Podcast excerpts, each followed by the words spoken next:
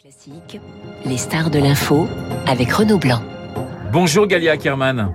Bonjour. Historienne, faut-il le rappeler, spécialiste de l'URSS et de la Russie post-soviétique. Sous votre direction et celle de Stéphane Courtois, est publié le livre noir de Vladimir Poutine aux éditions Perrin et Robert Laffont. Poutine, écrivez-vous, un agent secret devenu tsar?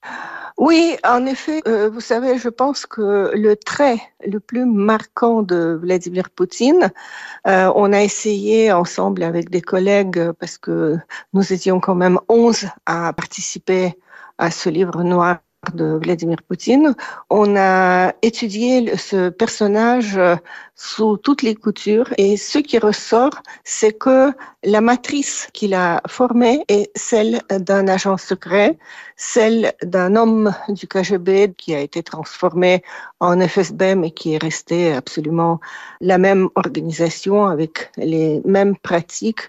Et c'est finalement le KGB qui l'a propulsé au sommet du pouvoir pour qu'il devienne progressivement un tsar. Avant de rentrer dans le détail du personnage, on peut quand même dire que Poutine, c'est un destin assez extraordinaire.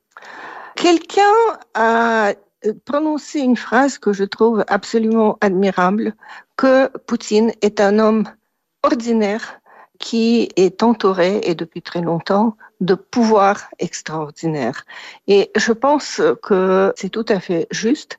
C'est un agent du KGB qui a travaillé euh, honnêtement euh, pour son organisation, qui ensuite a été infiltré dans la mairie de Saint-Pétersbourg, qui a été graduellement propulsé vers d'autres auteurs et qui finalement a été euh, nommé euh, par Boris Yeltsin, mais bien sûr ça a été suggéré par d'autres personnes, d'abord Premier ministre et très rapidement le successeur.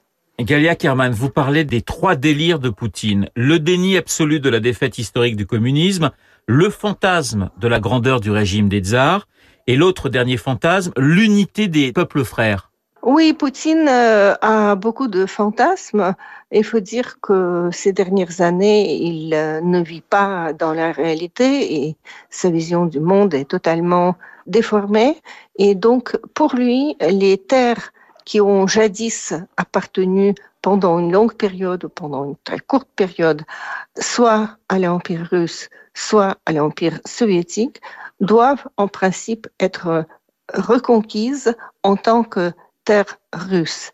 Ça, c'est probablement son plus grand délire. En fait, euh, ce que veut Poutine, c'est non seulement restaurer l'empire soviétique, qui euh, peu ou prou a la même composition que jadis euh, l'empire tsariste, mais il veut également reconstituer la grandeur de cet empire. C'est ça euh, le vrai rêve de Poutine, acquérir de nouveau cette importance et cette influence que euh, l'Union soviétique a eue après la Seconde Guerre mondiale. Oui, cette phrase, hein, l'éclatement de l'URSS est la plus grande catastrophe euh, du siècle dernier. Le premier chapitre hein, de, de, ce livre, hein, le livre noir de Vladimir Poutine, est intitulé Poutine, un homo soviéticus. Ce que Poutine exporte, et vous le dites dans votre livre, avant tout, c'est la peur. Oui, vous savez, c'est vrai que encore à l'époque soviétique, il y avait une conception de réponse asymétrique aux menaces asymétriques, etc. L'Union soviétique ne pouvait absolument pas se comparer aux États-Unis par euh, sa richesse, par les investissements, par les sommes investies notamment euh, dans la défense. Et donc, il y avait euh, cette habitude de compter plutôt sur la débrouillardise.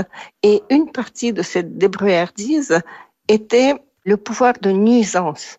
L'Union soviétique et encore plus la Russie de Poutine ne peut pas se comparer avec le PIB occidental, avec les réalisations technologiques occidentales, mais ils sèment la discorde, ils infiltrent euh, leur propagande, ils ont pu corrompre pas mal de fonctionnaires, de militaires, d'influenceurs occidentaux et donc, c'est là la nuisance. La nuisance, c'est de faire gagner un candidat qu'ils soutiennent et non pas celui qui normalement a le soutien du peuple.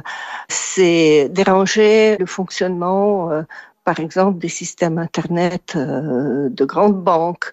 C'est attiser même les revendications des couches défavorisées dans différents pays, comme c'était le cas chez nous avec les Gilets jaunes qui ne juraient que par Russia. C'est ça la nuisance.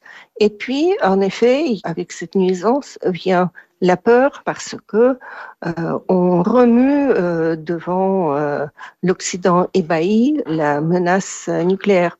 Il y a une peur, et il y a une peur aussi de la moitié de l'Europe, celle qui a jadis connu la suprématie, on peut dire, soviétique, que la Russie décide de nouveau d'attaquer ces pays. C'est ainsi que s'explique le soutien farouche des pays baltes et de la Pologne à l'Ukraine. C'est cela aussi qui explique euh, le désir des pays traditionnellement neutres euh, comme euh, la Suède et la Finlande d'adhérer à l'OTAN.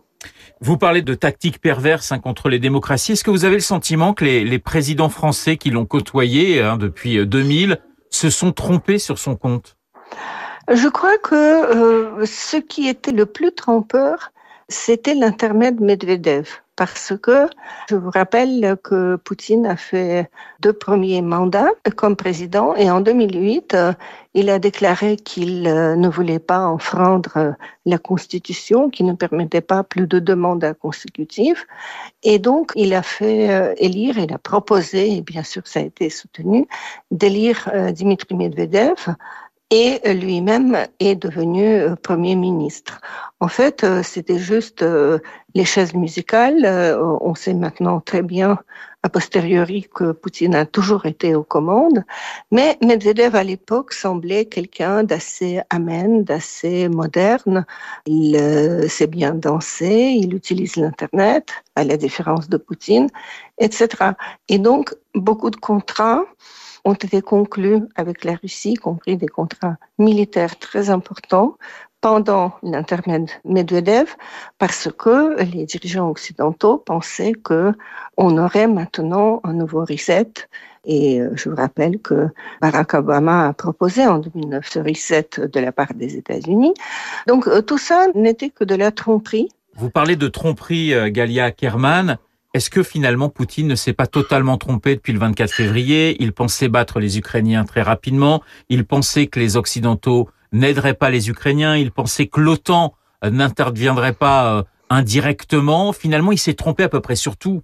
Oui, il s'est trompé surtout, mais euh, maintenant, quand on est en onzième mois de la guerre, Poutine dit que l'opération devra durer autant de temps qu'il faut jusqu'à la victoire. Et en fait, euh, la victoire pour euh, la Russie, ce n'est plus l'occupation de toute l'Ukraine.